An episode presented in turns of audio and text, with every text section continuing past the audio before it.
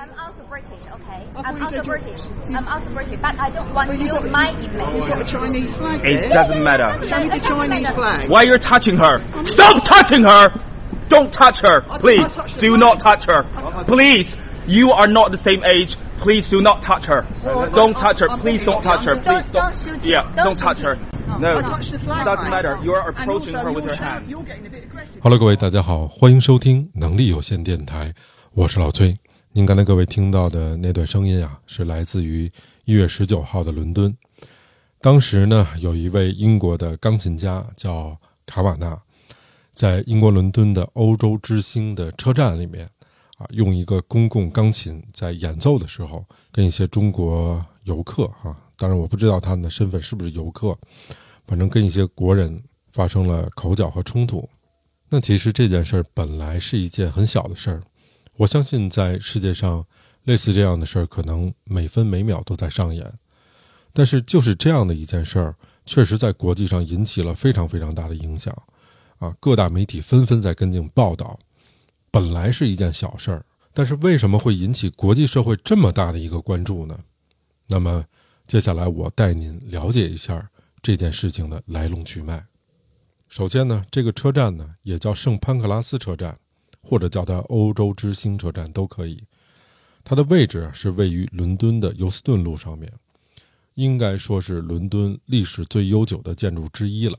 一八六八年的时候就已经开始投入使用了。它是维多利亚时期的非常伟大的建筑之一，在欧洲。当然，它叫欧洲之星车站，也是因为它是欧洲之星的终点站。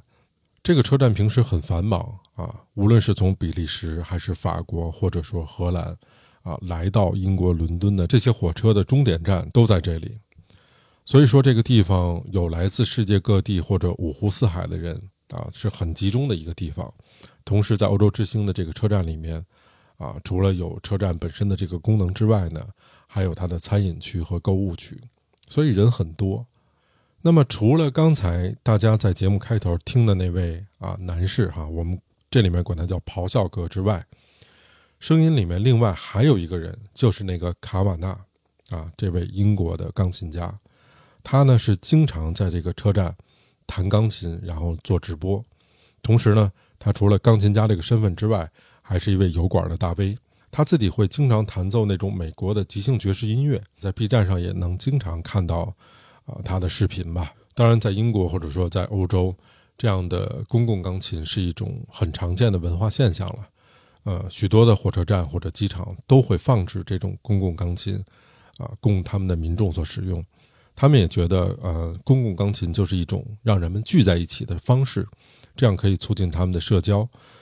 那么，具体到欧洲之星车站，这架钢琴是二零一六年的二月四号，一位非常著名的歌星埃尔顿·约翰，在这个车站表演了一段音乐之后呢，他弹的这架钢琴，这架雅马哈的钢琴，捐赠给了这个车站，并且在这钢琴上写了 “Enjoy his piano, is gift, love Erdon John”，享受这个钢琴，它是一份礼物，爱你的埃尔顿·约翰这样的一个字吧。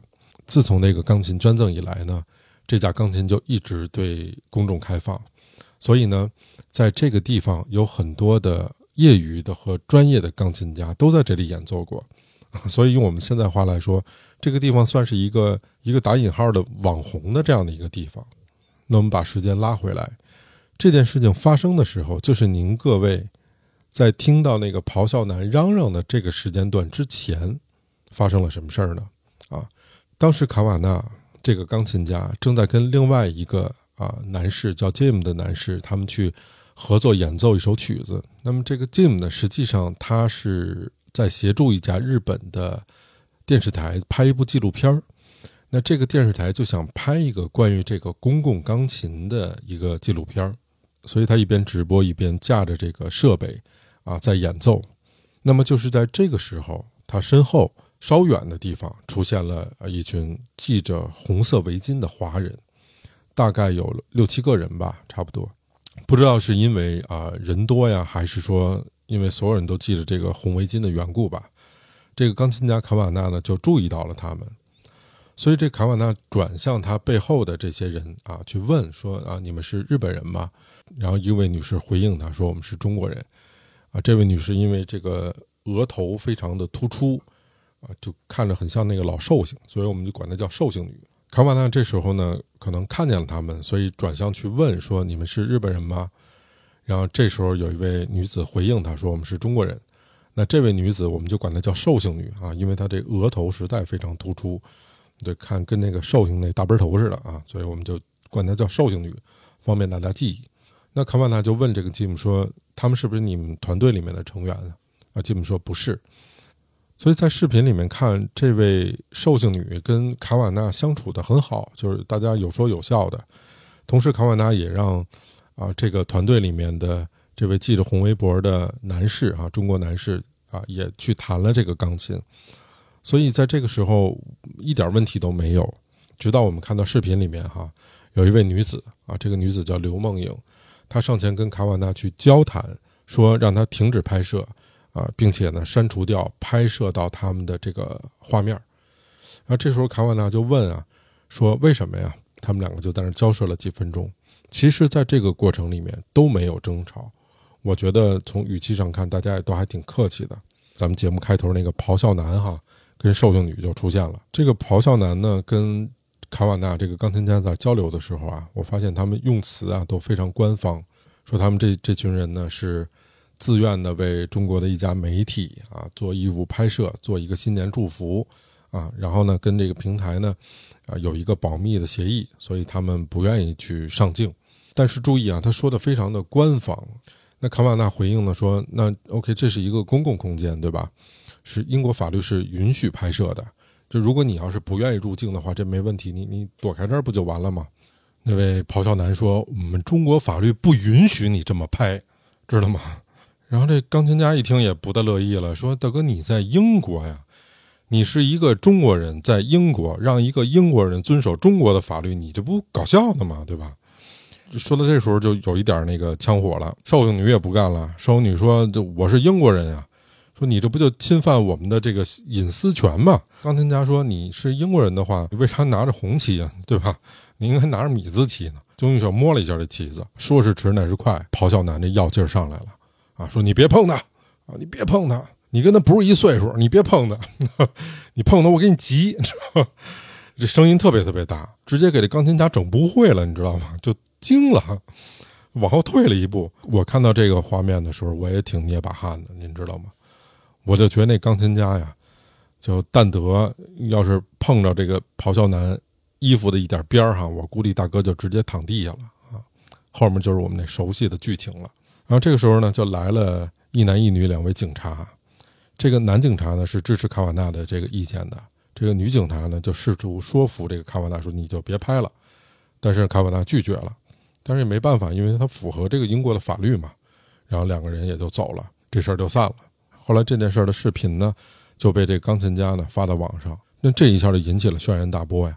就这样，就不想被拍摄、不想被曝光的那几位，啊，却在这几天得到了全球媒体的千万级的曝光量，并且这事情就不断的发酵。那么在二十一号的时候，这个片段里面最先上来跟这个钢琴家交涉的这位女子啊，刘梦颖，发出了一条视频。那这个刘梦颖呢，就提出了呃大量的指控啊，比如说包括卡瓦纳执意说他们是日本人呀，又说卡瓦纳就是手指着他们这个国旗呀，说他们得尊重国旗，得保护它啊，谁损坏它，我们就要主动制止，用自己的行为去保护它等等然后也说这个卡瓦纳弹这个一首曲子是涉嫌歧视的，但是呢，在事发期间，刘梦颖始终在现场，他并没有提到这些。这就是这件事的一个大概。那么下面呢，我来讲讲我对这件事的看法。整件事情其实让我最不舒服的，不是那个咆哮哥，啊，也不是那寿星女儿，就是这位刘梦颖女士。嗯，她的这个澄清让我看起来真的是越描越黑啊，并且这个视频里面一直在转移矛盾，什么保护国旗呀、性骚扰啊、种族歧视啊等等，啊，我觉得就是在这儿拉着大旗扯虎皮呢。啊，这是一个非常不好的行为。同时呢，这个刘女士从模样上来看是一个很年轻的姑娘，但是从她自己披露的履历上来看呢，非常吓人啊！她自己是这个福布斯环球联盟国际化青年领袖啊，呵呵是不是听着有点绕哈？福布斯环球联盟国际化青年领袖。哎呦，您这个，我觉得您这青年领袖就挺瘆得慌的。然后再来一国际化。如果说福布斯环球联盟国际化青年领袖这个 title 已经很了不起了，那下面他还有啊九大投行裸辞。我就想，我说这您这是让投行给拉进黑名单了吗？啊，然后助力上千名留学生就业顶尖大厂，嗯，说的跟不要钱似的哈。然后 TOA 国际教育啊机构的创始人啊，这位刘梦莹女士。啊，真的是非常了不起哈。那么，正是由于这位刘梦莹女士的意外走红哈，也有很多的人跟帖爆出来说，他们曾经就在这位刘梦莹女士的这个呃机构去做咨询啊。他不是助力上千名留学生就业顶尖大厂嘛？啊，但是呢，可能没有得到相关的实质性的帮助。可是收费特别贵，几万块钱的费用，收费非常贵。发现跟他打官司的时候呢，因为他人在英国啊，这个合同又是中国的合同，所以导致两边信息不对等，没法打官司。他们之前投诉也没有任何的作用。我想通过这件事儿呢，也反映出很多的问题。你说他是文化冲突也好，你说他是误会也罢，但是这里面表现出来的国人是无理和自私的。你为了拍摄自己的视频，不能不顾别人的感受和权利。并且以肖像权或者隐私权为借口，要求对方去删除这个视频，甚至威胁要起诉他。这些人完全不尊重英国的法律和文化。当然，你也不理解言论自由和公共空间的这个概念。如果你只想把自己的意愿去强加给别人的话，那么作为在英国的英国人，他自然觉得这是一种挑衅，因为在公共场所里面没有肖像权。举个例子，你在英超去看球，对吧？那个转播。一照，那可能这镜头里面的人多了去了，大家能明白我这意思吧？这个事儿没有争论，法律写的很清楚，并且在现场的视频里面也能看见，有一个他们团队里面的人拿着云台上面架着这个手机，也在进行拍摄呀。我就觉得您不能在英国享受着所谓的民主自由的这个环境的时候，你却不愿意承认和尊重这些价值，这不是一种双标的行为吗？你在英国的公共场合可以随意的拍摄。或者上传你的视频，但是你却不允许别人拍摄和上传他们的视频，这个不合适。而且你在英国可以挥舞着自己的旗帜，但是你不允许别人批评或者质疑你们的行为。我觉得这就是一个双重的标准。而且在我的经验里面，呃，比如说我之前在群里面跟另外一个在美国的听众，我们也有过一些争论。就是我不解的是，他们一直在骂美国这个那个的。当然，我没有生活在那儿，我相信在哪个地方它都会有这样那样的问题，对吧？但是您不带这个端起碗来吃肉、撂一筷子骂娘的吧？你要觉得这儿那儿的各种不好，不合您的心意，那你可以回来呀，对吧？咱们不是这边风景独好吗？你在那边干嘛忍着呢？在我接触到的海外的华人里面，有一些他们就有这样的一个双重标准的问题。呃，比如举个例子，比如之前我在我们的听众群里面，跟一位在美国的听众啊有过一些这个争执，就是他一直在说美国这儿不好那儿不好这儿不好那儿不好，说了列举了一大堆。我看他的文字，我就觉得在那儿过得真不如意。我相信在任何一个国家，他肯定都有一些做的不好的地方，让你不满意的地方，这没问题。跟我争执的那位朋友，他。平常又可以开着帆船出海，住着海边的大别野，然后在这骂美国社会这不好那不好，这种，我是觉得还挺奇怪的。就是你不带说端起碗来吃肉，撂下筷子骂娘的这种双重标准，你一边享受国外的各种福利和机会，你一边却不关心和不支持当地社会的发展和经济，这不合适啊！这种事儿真的让我很不能理解。你不带说管家里要钱的时候，你说你是一个。东方社会教育出来的人，然后你们家管你，你不乐意的时候，你说我是一个西方社会教育长大的人，合着社会主义便宜和资本主义便宜都让你一人占了，这不合适吧？就好比他们，你在英国表达和传播他们的观点和情感，这没问题，但是你同时却不听取和不理解别人的观点和情感，这不就是利己主义者的表现的特点吗？这样的人，我觉得只想利用别人的资源和制度去满足自己的利益和私欲，这不就反映了一个教育和思维的问题嘛？所以，我觉得这件事儿本身不大。之所以发酵，被很多的媒体拿来做报道，其实就是源于他们缺乏对自己和对他人的尊重和理解，并且排斥不同的观点跟制度。难道你要求所有的人都在你的框架和规则下生活？这钢琴家是一英国人，人家在英国要遵守中国的法律吗？这太可笑了，对吗？您用后脚跟想这事儿都不成立啊！我觉得在一个社会里面，了解和沟通是非常重要的一件事儿，因为只有这样才能搞清楚彼此的想法，对吗？也才能相互的信任或者说友好，你才有可能看到作为人的相同的地方和不同的地方。所以李白说“相知无远近，万里尚为邻”嘛，就是这个意思。你得打开你的眼界跟心胸。但是像咆哮男那种，你要用这样的一个方式，去让人去尊重你和理解你的话，那我觉得没人会尊重和理解你。你作为一个异乡人，你你在英国本地，你当然要守当地的规矩啊。什么是规矩呢？最基本的法律、礼仪、道德，对吧？你不能乱来呀。这个咆哮男听说不是孔子学院的吗？那我想古人说的很多话都很有道理啊。王安石就说：“不为浮云遮望眼，自缘身在最高层。”当然，在一个自由和开放的社会里面，每一个人都有权利去表达自己，或者说传播自己的观点。这种表达是不受任何不合理的限制和干预的，当然也不受任何不公正的歧视和迫害的。如果他们觉得自己也是这个地球之中的一份子的话，那我觉得他们应该有能力去接受或者欣赏不同的观念和制度。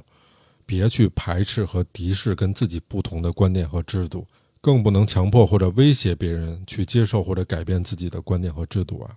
最后，我想再说说这个公共空间的这概念，因为公共空间其实是属于所有人的，它不是某一个人或者某一个团体的私有财产，所以在公共空间里面，你别干扰其他的人，别侵犯其他人的合法活动，对吧？这是我觉得对公共空间的一个理解。